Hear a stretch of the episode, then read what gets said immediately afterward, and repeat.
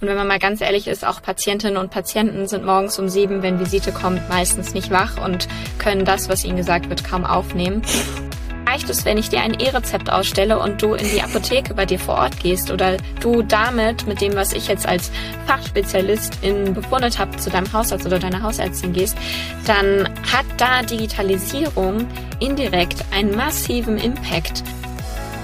Hallo und herzlich willkommen bei Docs Digital. Mein Name ist Alexandra Wittmer und ich freue mich, dass du da bist.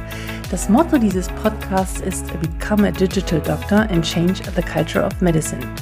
Das Ziel ist es, Ärztinnen und Ärzte zu inspirieren, neue Wege zu gehen, innovativ zu sein, damit wir gemeinsam die digitale Medizin und Kultur gestalten und bleiben. Ich freue mich auf unsere gemeinsame Zeit und heute bei mir zu Gast ist die Laura Schwieren. Sie ist frisch approbierte Ärztin und selbst Co-Host des Podcasts Klimavisite. Mit ihr spreche ich über den Klimawandel und wie wir dieses Thema in der Visite und Sprechstunde ansprechen können und sollten, um was das alles überhaupt mit der Digitalisierung zu tun hat. Zu guter Letzt schauen wir uns auch noch einen anderen Wandel an, und zwar den Kulturwandel in der Medizin.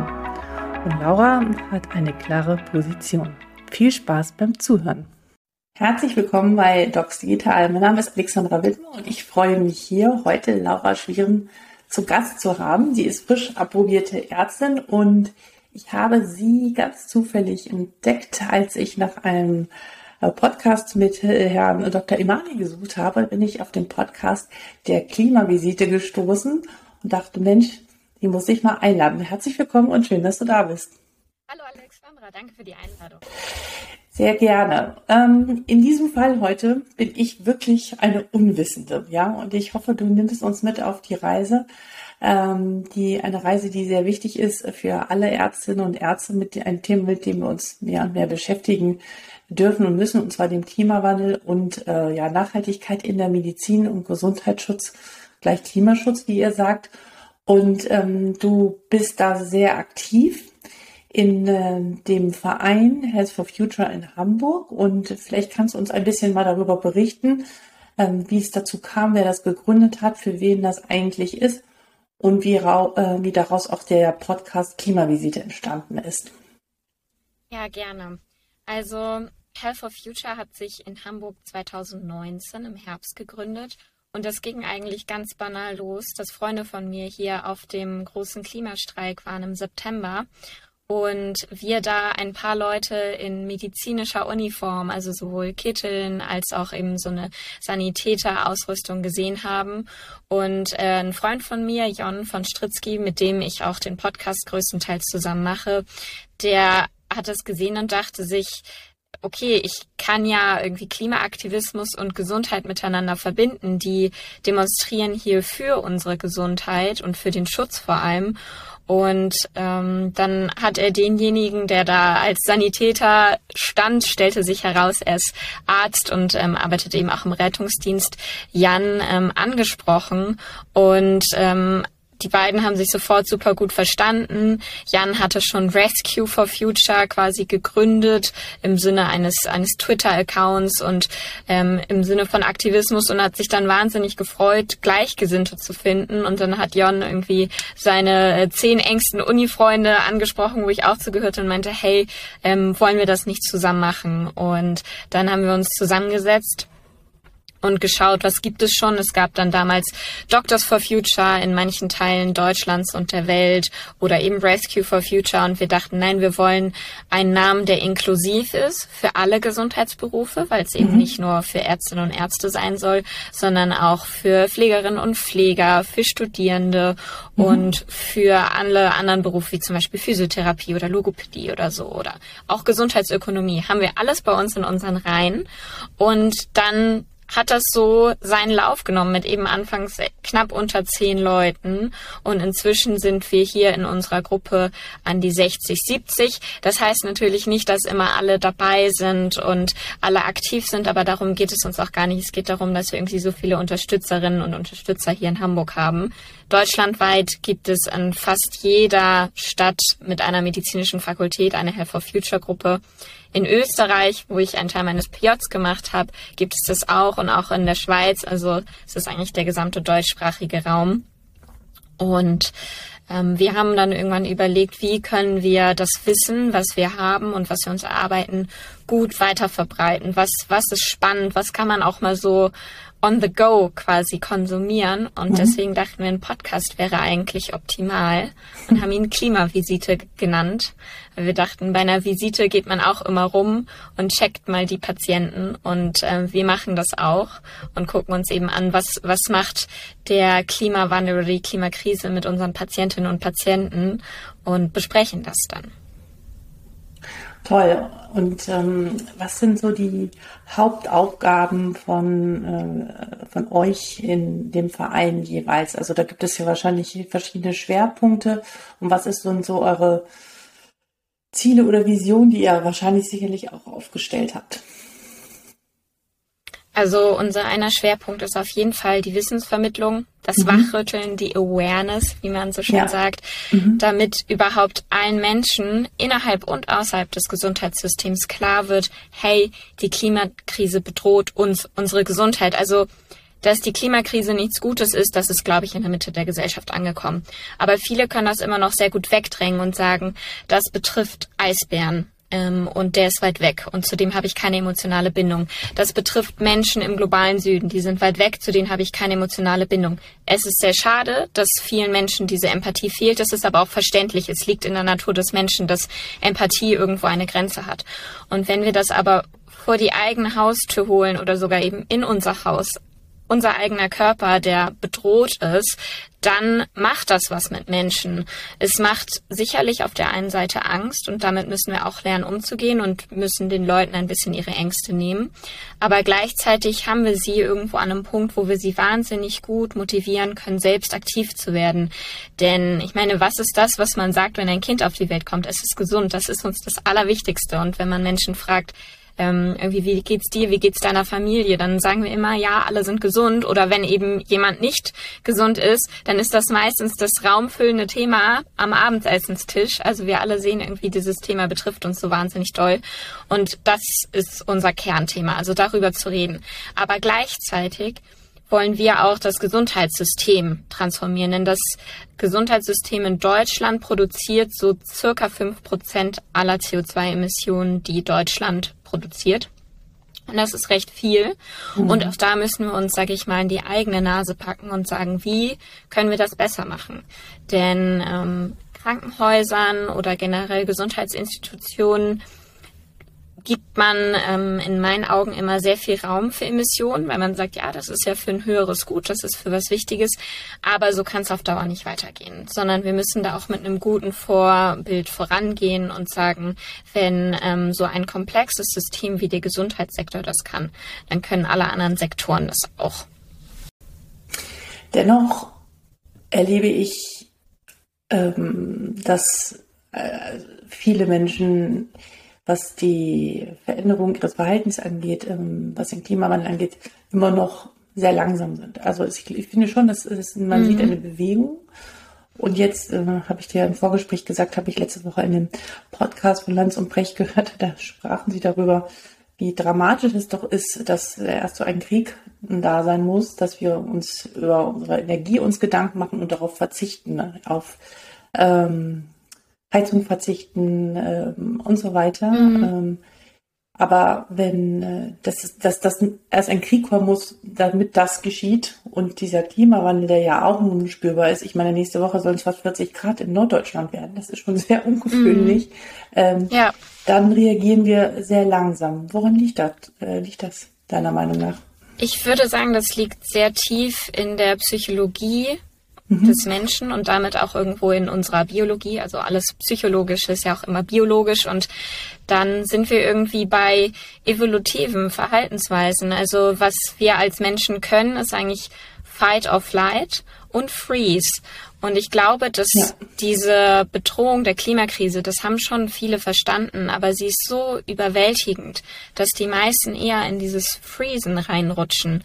Und deswegen wird so spät erst gehandelt. Und aus diesem Freeze scheinen wir gerade nur rauszukommen, wenn die Bedrohung vor unserer Haustür ist, wenige mhm. tausend Kilometer von uns weg eben. Du hast es gesagt, der russische Angriffskrieg gegen die Ukraine ähm, zeigt uns, dass die Abhängigkeit von Erdöl und Erdgas und von Diktatoren schlecht ist.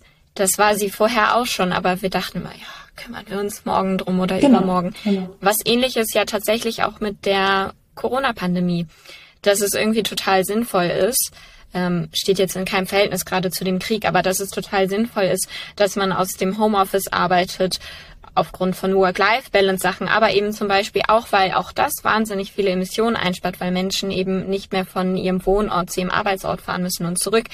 Das verstehen wir auch immer erst unmittelbar. Und das ist manchmal so traurig und ich glaube aber, da fast jeder Mensch von sich selbst sagt, ja, ich brauche eine Deadline zum Beispiel, um, um was zu erledigen, um, um eine Aufgabe zu erledigen. So ticken wir einfach. Mhm. Nur das geht nicht auf, wenn es um das Klima geht und da müssen wir ganz dringend etwas dran ändern. Ich glaube, dass viele auch noch immer unterschätzen, also was sie denn selbst dazu beitragen können. Ich kann mir durchaus vorstellen, dass wir mhm. denken, ach, ich, ob ich jetzt das Licht anlasse oder ausmache, das, das mache die mm. Kuh auch nicht wett. Aber ich glaube, wenn alle das denken, dann haben wir ja. das Problem. Und ich glaube, jede kleine Handlung, ja. Äh, jede kleine, jedes bisschen, was wir verändern in unserem Verhalten, ähm, ist ein wichtiger Beitrag.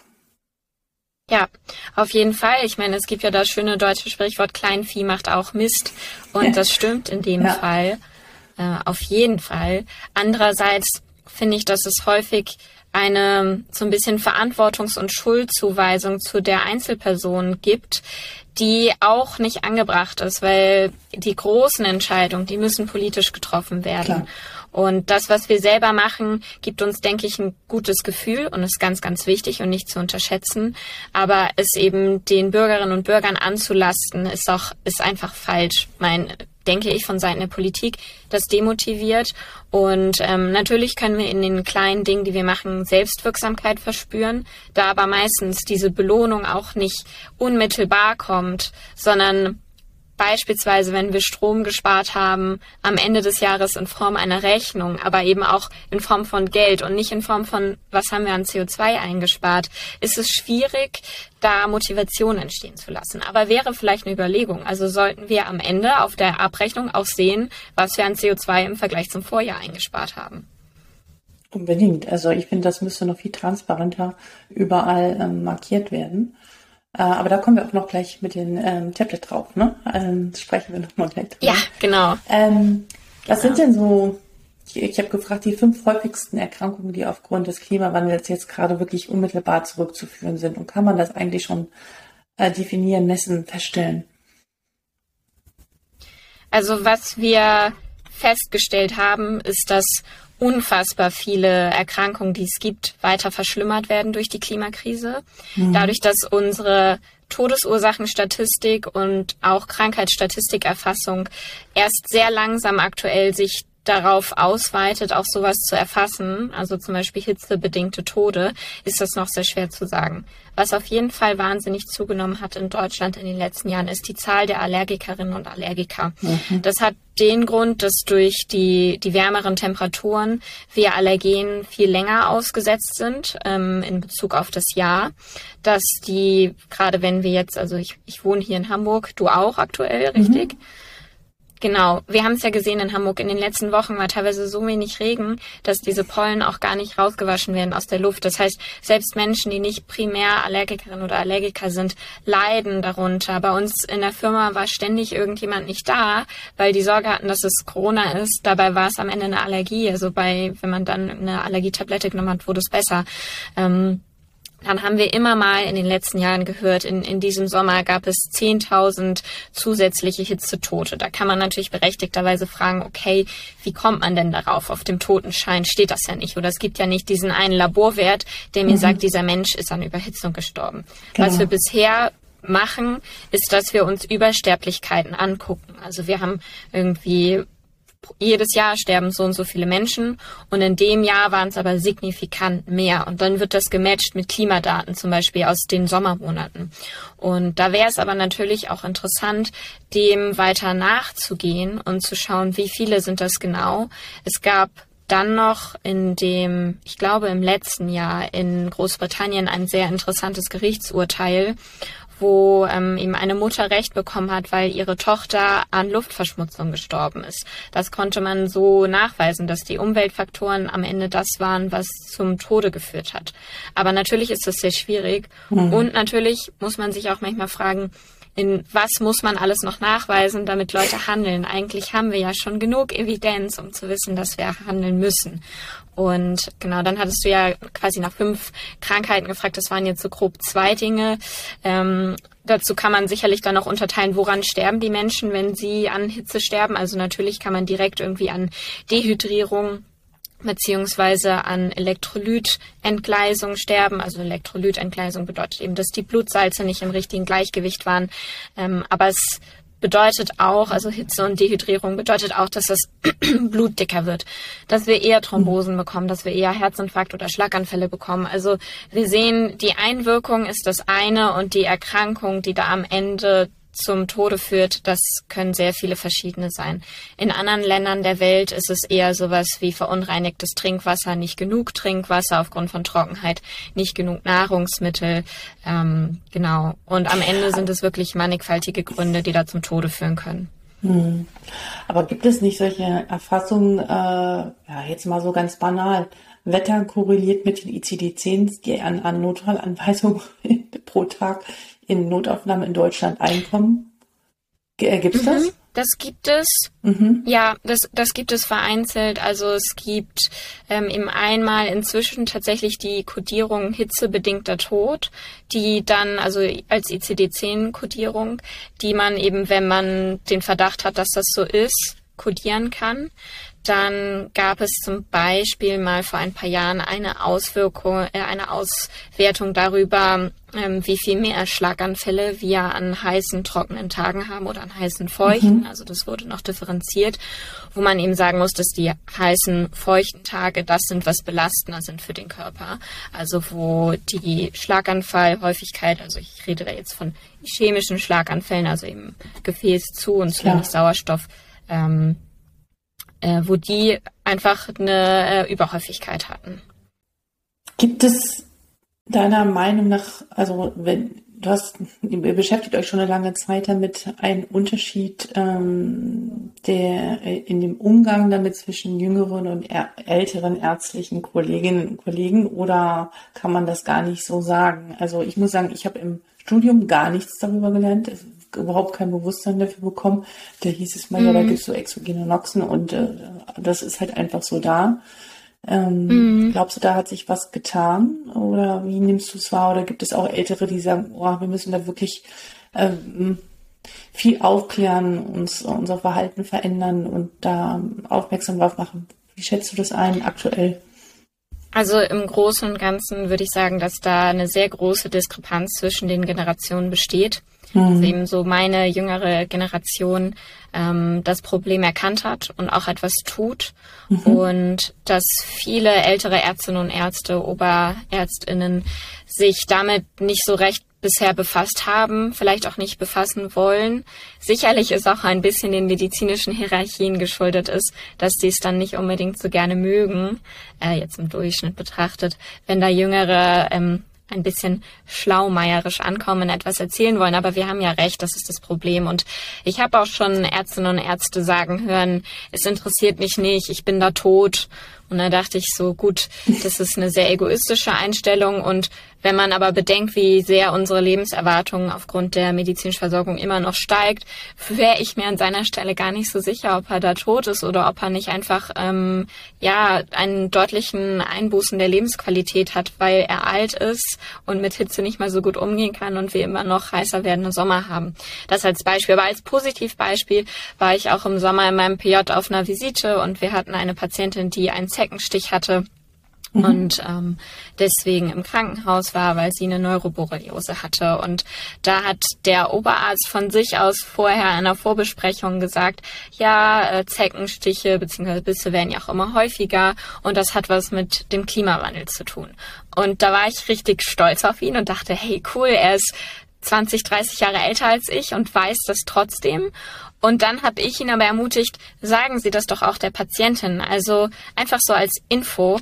Und vielleicht motiviert sie das, bei der nächsten Wahl anders zu wählen. Vielleicht motiviert sie das in ihrem privaten Handeln, irgendetwas zu tun, was die Klimakrise abmildert. Denn was wir, glaube ich, als Ärzte und Ärzte häufig vergessen, ähm, aus Patientensicht, wenn da jemand mit einem weißen Kittel vor dir steht und dir irgendwie sagt, das und das ist deine Krankheit und die Ursache ist die Klimakrise. Das macht so viel mit den Menschen und mhm. sie hören auf dich irgendwo und sie vertrauen dir.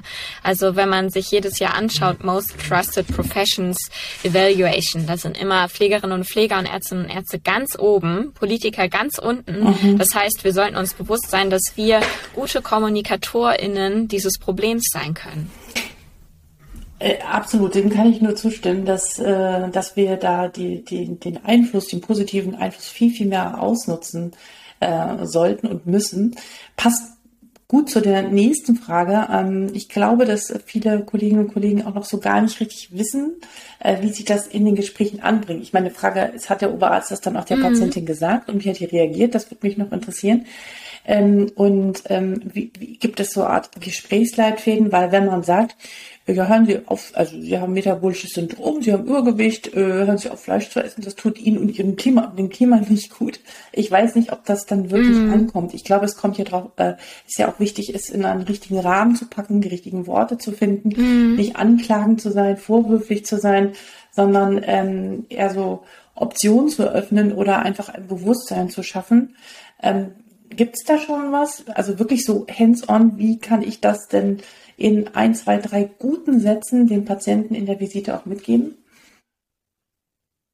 Oder es gibt Praxis? da eher Leuchtturmprojekte, würde ich sagen. Also es gibt beispielsweise Ralf Krolewski, mhm. der die Klimasprechstunde hat und der wirklich seine Patientinnen und Patienten genau dazu einlädt, wie du gerade als Beispiel gesagt hast, metabolisches Syndrom. Okay, was ist gut? Ich brauche mehr Bewegung. Ich könnte Radfahren. Radfahren schont das Klima. Ich sollte meine Ernährung umstellen. Ich sollte weniger oder kein Fleisch konsumieren. Das ist gut für dich und deine Gesundheit. Das ist gut für das Klima.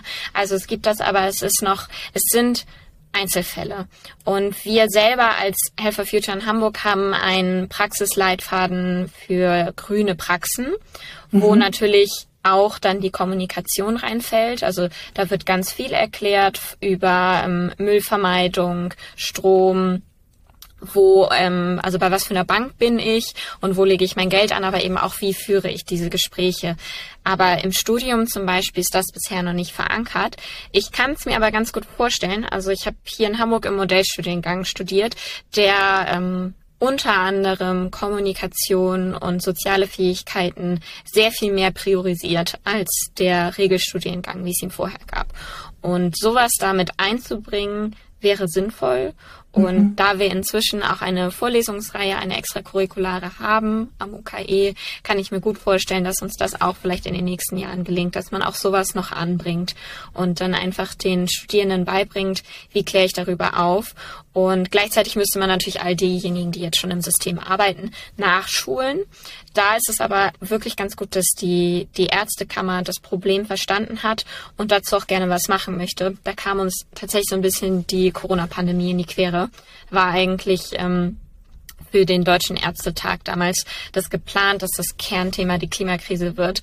Das ähm, hat dann nicht in Präsenz stattgefunden. Aber da sind wir auch im engen Austausch mit zum Beispiel Petra Imami, der hier in, in Hamburg ja der Vorsitzende ist. Also wir haben da schon unsere Verbündeten, aber es gibt noch ganz viel zu tun.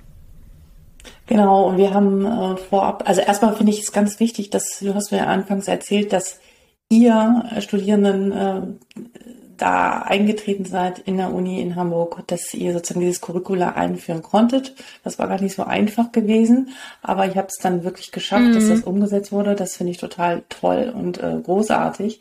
Und äh, wir haben nachgeguckt, es gibt momentan von 15 Ärztekammern in Deutschland äh, drei, die eine Fortbildungsreihe zu dem Thema Klimawandel und Gesundheit haben. Also da ist noch wirklich Luft nach oben, ähm, das in wirklich äh, ja. äh, sowohl in, im Studium, aber auch in den späteren Jahren zu verknüpfen, ähm, damit auch die ja, älteren Kolleginnen und Kollegen Ahnung davon haben. Noch ein Punkt, ich finde es unheimlich wichtig, voneinander zu lernen. Also zu sagen, nur weil ich seit 20, 30, 40 Jahren in diesem Beruf bin, heißt das oder äh, heißt das noch lange nicht, dass man alles weiß und man hat eine bestimmte Perspektive. Ich finde es unheimlich wichtig, dass wir voneinander lernen, ähm, die Jüngeren von den Älteren umgekehrt und uns dafür auch öffnen. Und das möchte ich hier nochmal betonen, ähm, dass da jegliche jeglicher Egoismus oder wie auch immer überhaupt völlig fehl am äh, Platz ist. Und ich glaube, die Zeiten sich da geändert ja. haben. Oder wenn äh, noch nicht, dann wir mit solchen Aktionen hier dazu beitragen, dass die Leute mal darüber nachdenken, ob das wirklich noch angemessen und zeitgemäß ist. So. Das ja, jetzt auf jeden Fall. Ähm, Sehr gut. Ja, genau, das haben wir. wir. Lass uns mal so einen Sprung in, in das Jahr 2030 machen. Ähm, das mache ich immer sehr gerne. Mhm. Und ich, äh, mich interessiert das Thema der Digitalisierung in der Medizin. Und wie siehst du das im Zusammenhang mit dem Thema? Weil wird uns, ähm, äh, hat das einen Vorteil? Hat das eher einen Nachteil? Ähm, wie schätzt du das ein? Wo werden wir 2030 stehen? Und was müssen wir Ärztinnen und Ärzten an Kompetenzen bis dahin noch gelernt haben? Ja auch ähm, nicht nur mit der Digitalisierung und diesen Themen umzugehen, sondern aber auch mit dem mhm. Thema Klimaschutz und Gesundheit. Mhm. Das ist eine sehr spannende und auch sehr herausfordernde Frage. Ich glaube, jetzt in den nächsten fünf Jahren stehen wir da an einem Scheideweg, der es ein bisschen schwierig macht. Also ich würde sagen, es gibt die gute Prognose und es gibt die eher schlechte Prognose. Ähm, ich fange mal mit der schlechten an, um mit etwas Gutem zu enden. Ich denke, die schlechtere Prognose wäre, dass wir immer mehr Menschen haben, die sehr krank sind, die in ihrer Lebensqualität massiv eingeschränkt sind, mhm. weil wir nicht rechtzeitig gehandelt haben. Mit wir meine ich vor allem dann ähm, die Politik oder wir als, als Nationen.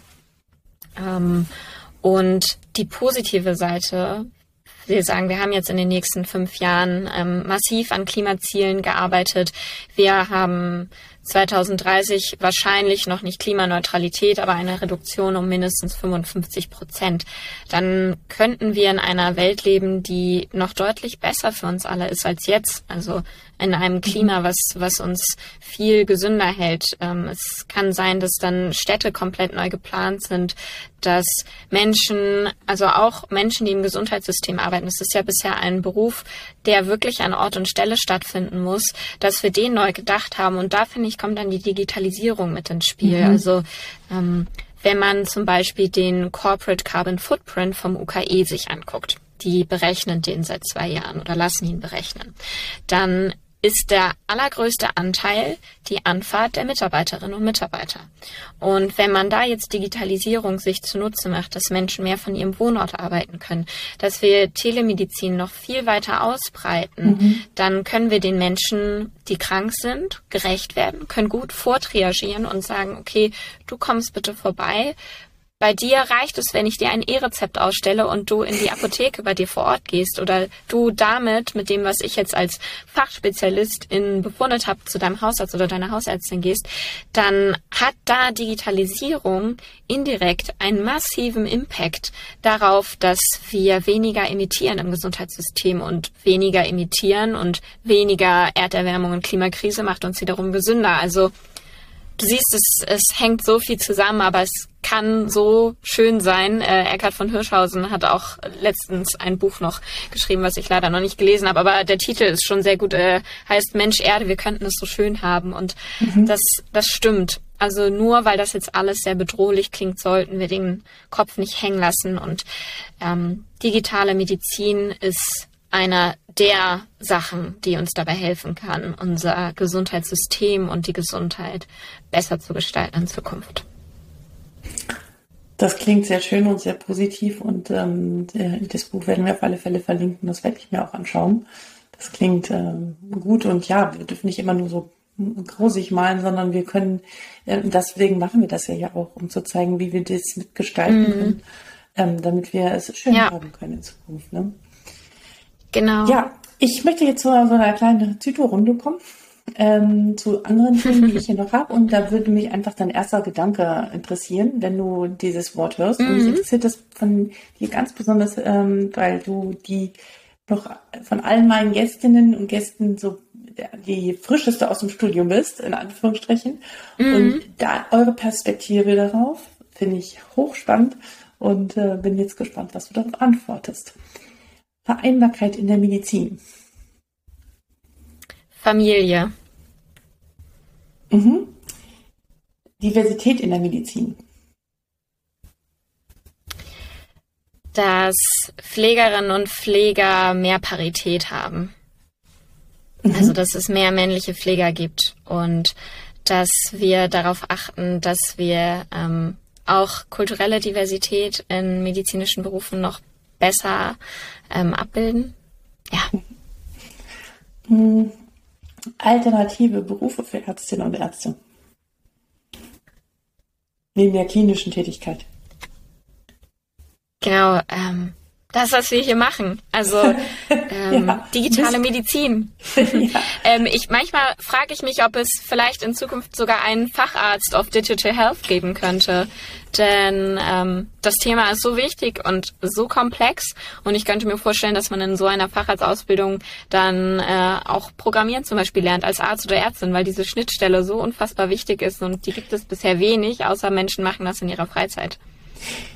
Exakt, das, darüber denke ich auch viel nach, ob es das gibt. Ähm, es, ich denke, die Chance ist recht gut, ähm, aber ich glaube, es wird nicht nur reichen, wenn sich ein Facharzt damit beschäftigt, weil ich glaube, es wird in jedem Fach, in jedem Gebiet wird man damit leben müssen und arbeiten müssen. Ja. Aber es kann sein, dass es noch eine größere Spezialisierung dann geben wird. Ja, mal schauen. Ja. Vielleicht können wir es ja mitgestalten, wäre schön. Ähm, ja, New Work in der Medizin. Also ich wäre eine sehr große Verfechterin davon, wenn es Kernarbeitszeiten gibt, auch tagsüber in der Medizin und dass Menschen dann entsprechend ihrem Biorhythmus zur Arbeit kommen können und dass wir das Schichtsystem komplett neu denken. Es gibt Menschen, die können morgens gut arbeiten, es gibt Menschen, die können abends gut arbeiten. Wir sollten viel mehr Rücksicht darauf nehmen, weil das auch immense Auswirkungen auf die Gesundheit der Menschen hat. Und wenn man mal ganz ehrlich ist, auch Patientinnen und Patienten sind morgens um sieben, wenn Visite kommt, meistens nicht wach und können das, was ihnen gesagt wird, kaum aufnehmen. Und ich fände es auch sehr, sehr sinnvoll, wenn unsere Arbeitsverträge bzw. unsere Arbeits Arbeitszeiten mal wieder so sind, dass Menschen nicht kompensatorisch alle in Teilzeit arbeiten, damit sie auf 50, 60 Stunden die Woche kommen, sondern dass wir, dass das, was bei uns 100 Prozent sind, mal wieder etwas Vernünftiges wird. Oder dass wir eben einfach sogar noch besser reduzieren sollten, bessere Schichtsysteme, mehr Menschen einstellen und äh, da nicht an den falschen Ecken sparen. Aber diese Botschaft richtet sich ganz klar an die Krankenhäuser, denn ähm, ja, sonst haben wir ein massives Problem. Sonst arbeiten wir bald alle außerhalb der Krankenhäuser, weil es einfach nicht mehr zu ertragen ist. Ja, dem kann ich gar nichts hinzufügen, passt aber zu dem nächsten Punkt, Ärztin oder Arztgesundheit. Ähm, wundervoller Beruf, ich liebe es sehr, mit Patienten zu arbeiten und ich werde auch auf jeden Fall an das äh, Krankenbett zurückkehren. Aber es ist wahnsinnig wichtig für mich, gerade einmal andere Perspektiven für unseren mhm. Beruf zu sehen, weil gerade jetzt mit unserer Generation, die sicherlich so Arbeit ähm, und ähm, Work-Life-Balance sehr viel mehr hinterfragt als andere Generationen davor, es einfach wichtig wird, sich zu fragen, kann ich diesen Beruf 40, 50 Jahre machen? Und die Antwort darauf ist meistens nicht bei diesem Pensum. Hm. Das ist sehr traurig, ne? wenn man das sich so vor Augen ja. führt und dann muss, äh, ja, muss gegengesteuert werden, weil wir haben nicht genug Leute mehr, immer mehr Menschen, aber die versorgt werden müssen. Da ja. brauchst kluge Köpfe, Absolut. die wieder neue Modelle sich überlegen, wie wir arbeiten können. Mhm. Ja. Letzter Punkt, das Thema Prävention. Mhm. Prävention ist in meinen Augen das A und O. Krankheiten, die gar nicht erst entstehen, sind die besten Krankheiten. Und da können wir, können wir so viel ähm, noch machen. Da ist so viel Luft nach oben. Und auch das muss verstanden werden. Also ich weiß, dass präventive Medizin bei uns im Studium auch von vielen sehr belächelt wurde. Und ich dachte so, es, wir werden ja als Ärzte und Ärzte nicht arbeitslos, nur weil wir gute Prävention machen. Also Menschen werden immer noch Unfälle bauen, Menschen werden immer noch aufgrund anderer Dinge krank, die wir nicht verhindern können. Aber dass ähm, Menschen nicht aufgrund ihrer Lebensstilbedingungen schwer krank werden und sehr leiden. Das können wir verhindern und das können wir auch ärztlich begleiten. Ja. Ja, dass das so belächelt wird, also ich, ich kann nicht, ja, nicht, nicht verstehen, aber man wird ja von Anfang an auf Erkennen von Erkrankungen gepolt, ja, aber nicht auf den, mhm. auf den Punkt, wie verhindern wir sie eigentlich. Ich weiß gar nicht, mhm. gibt es dafür Vorlesungen ja. zur Prävention? Gibt es da Vorlesungen für? Also wir hatten, wir hatten bei uns einen Wahlpflichtbereich präventive Medizin. Und ansonsten wurde sicherlich bei allen kardiovaskulären Erkrankungen einmal eine Folie am Anfang reingehauen, was die Ursachen sind und dass man dem präventiv begegnen könnten. Ja. Ähm, aber ich denke, der Schwerpunkt sollte da noch viel mehr gesetzt Definitiv. werden. Definitiv. Ähm, und äh, sogar genau. in der genau. Bundesärztekammerverordnung steht drin, dass Prävention und die Aufklärung darüber eine zutiefst ärztliche Handlung ist. Ja. Ja. Ja. Gibt es zum Schluss noch einem, ein äh, Buch, das frage ich jetzt immer seit neuestem, dass du den Hörern und Hörern oder Zuschauerinnen und Zuschauer empfehlen magst, ein privates Buch, ein, äh, ein Roman oder ein Ratgeber, der dich ähm, beeindruckt hat oder ja für dein Leben beeindruckt hat oder dich begleitet? Mm, ich muss dazu sagen, dass ich sehr gerne Sachbücher lese. Ich bin damit häufig die Einzige auf Partys, aber das ist nicht so schlimm. Aber deswegen werden jetzt meine Empfehlungen wahrscheinlich eher Sachbücher sein. Ja, alles gut. Ich, ich habe gern. Ich habe sehr gerne Komisch, alles chemisch von Mai T. Nguyen Kim gelesen. Aha. Sie hat eine wahnsinnig humorvolle Art und Weise ja. über Chemie, ähm, was ihr Fach, was sie studiert ist und wo sie auch drin promoviert ist, zu berichten. Sie ist ja inzwischen wahnsinnig erfolgreich und auch bei Quarks und so. Und mhm. dieses Buch von ihr ist schon etwas älter. Das äh, fand ich super. Dann muss ich sagen, dass von Beginn an meines Studiums mich Dame Charm von Julia Enders sehr begeistert hat. Mhm. Auch eine wahnsinnig intelligente Autorin, die super witzig über äh, Darmgesundheit schreibt und auch darin erklärt, wie irgendwie die Darmgesundheit alles ist. Und ähm, ja, diese beiden Bücher die mhm. habe ich sehr gerne gelesen, die verleihe ich häufiger. Und wenn ich mal mich frage, wie war das eigentlich noch, dann lese ich auch immer mal wieder in diesen Büchern und das mache ich sonst eigentlich eher selten. Was ich auch noch nicht gelesen habe, aber gerne empfehlen möchte, ist Überhitzt von Claudia Treidel-Hoffmann. Mhm. Ähm, Claudia hat einen Lehrstuhl für Umweltmedizin in Augsburg und forscht wahnsinnig viel auf dem Gebiet ähm, der klimabedingten Erkrankungen. Überhitzt ist ein Sachbuch, was sich an die Allgemeinbevölkerung wendet. Ähm, es gibt dann noch ähm, das Buch Planetary Health was sich eher an medizinische Leserinnen und Leser richtet. Das habe ich gelesen. Ähm, sie sind inhaltlich eben gleich, aber die Form, wie darin kommuniziert wird, ist unterschiedlich. Mhm. Und das heißt, für alle Menschen, die sich irgendwie dafür interessieren und denken, ich hätte gerne noch mehr Input, kann ich dieses Buch auf jeden Fall empfehlen. Toll, vielen Dank. Ich werde dies alles verlinken, damit das alles wieder gefunden wird.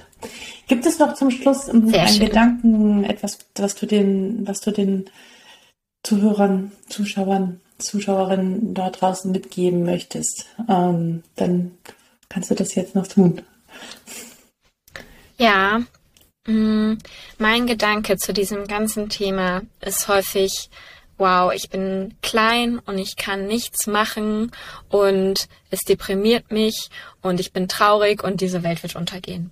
Und diese Gedanken muss man zulassen, denn sie gehören dazu. Und gleichzeitig meine ganz große Empfehlung, verbindet euch mit Gleichgesinnten. Aktivismus, auch wenn es irgendwie Zusatzarbeit bedeutet, kann so viel Spaß machen und ähm, mal auf so einen Streik zu gehen, eben zum Beispiel so einen großen Klimastreik von Fridays for Future, gibt so viel Kraft und ist so motivierend, weil man sieht, wir sind so viele kleine Menschen und dann gibt's ja dieses schöne Sprichwort, dass viele kleine Menschen an vielen Orten große Dinge bewirken können und falls du mal zweifelst ähm, oder denkst, es hat ergibt alles gar keinen Sinn mehr. Führ dir das vor Augen. Du bist ein kleiner Mensch, aber wir sind so viele kleine und zusammen schaffen wir das. Das hast du sehr, sehr schön gesagt. Das berührt mich sehr und ähm, ich danke dir sehr, dass du hier warst und äh, die Menschen dort draußen aufklärst, Bewusstsein dafür schaffst. Und äh, man merkt deine, äh, deine, ja, deine Betroffenheit und auch deine Sorge. Und ich finde es toll, dass eine neue Arzt- oder Ärztin-Generation äh, nachwächst, die ähm, sich das zum Thema macht. Und ja, es muss nicht nur für die ein Thema sein, sondern für uns alle. Und ich bin mhm. guter Hoffnung. Ich meine, meine Töchter, ich weiß nicht, ob die mal irgendwann Medizin studieren werden, aber sie laufen jetzt schon immer hinter mir in der Wohnung hinterher und sagen, Mama, du musst das Licht das machen. Und ich habe gute Hoffnung, dass auch die Generation unter dir wiederum ähm, das noch viel, viel mehr leben wird. Und mein Eindruck ist, dass das so kommen wird und auch nötig und wichtig ist. Ja. Vielen, vielen Dank, Laura. Danke, dass du da warst. Ich wünsche euch ähm, mit eurem, ähm, mit eurem Projekt und mit dem Podcast weiterhin ganz, ganz viel Erfolg. Und ich bin mir sicher, dass wir von dir noch viel hören werden und äh, von dieser ganzen Organisation und dem ganzen Thema des Klimawandels und Nachhaltigkeit in der Medizin ähm, wird noch viel wichtiger werden und es ist auch notwendig. Vielen Dank, dass du da warst. Sehr gerne. Ich habe mich sehr gefreut, hier mit dir zu quatschen und äh, freue mich auf die Zukunft und weitere Synergien. Ich habe dich ja auch schon in unseren Podcast eingeladen. Ah, und daher bin ich sehr gespannt, gerne. wann und wie wir das umsetzen. Bis dahin, mach's gut, ciao. Mach's gut, ciao. Ich hoffe, du konntest einiges aus dieser Folge mitnehmen. Vielen Dank für dein Interesse und deine Zeit. Wenn wir es geschafft haben, dein Bewusstsein für dieses Thema zu erhöhen, auch in deinem täglichen klinischen Alltag, dann war es diese Folge absolut wert. Ich würde mich freuen, wenn du das dann mit deinen Kolleginnen und Kollegen teilst und ihnen davon erzählst. Falls du Fragen, Wünsche oder Vorschläge hast, schreibe mir bitte immer gerne an info@docsdigital.de und ich freue mich mit dir ins Gespräch zu kommen. In diesem Sinne, bis zum nächsten Mal und alles Gute für dich, Alexandra.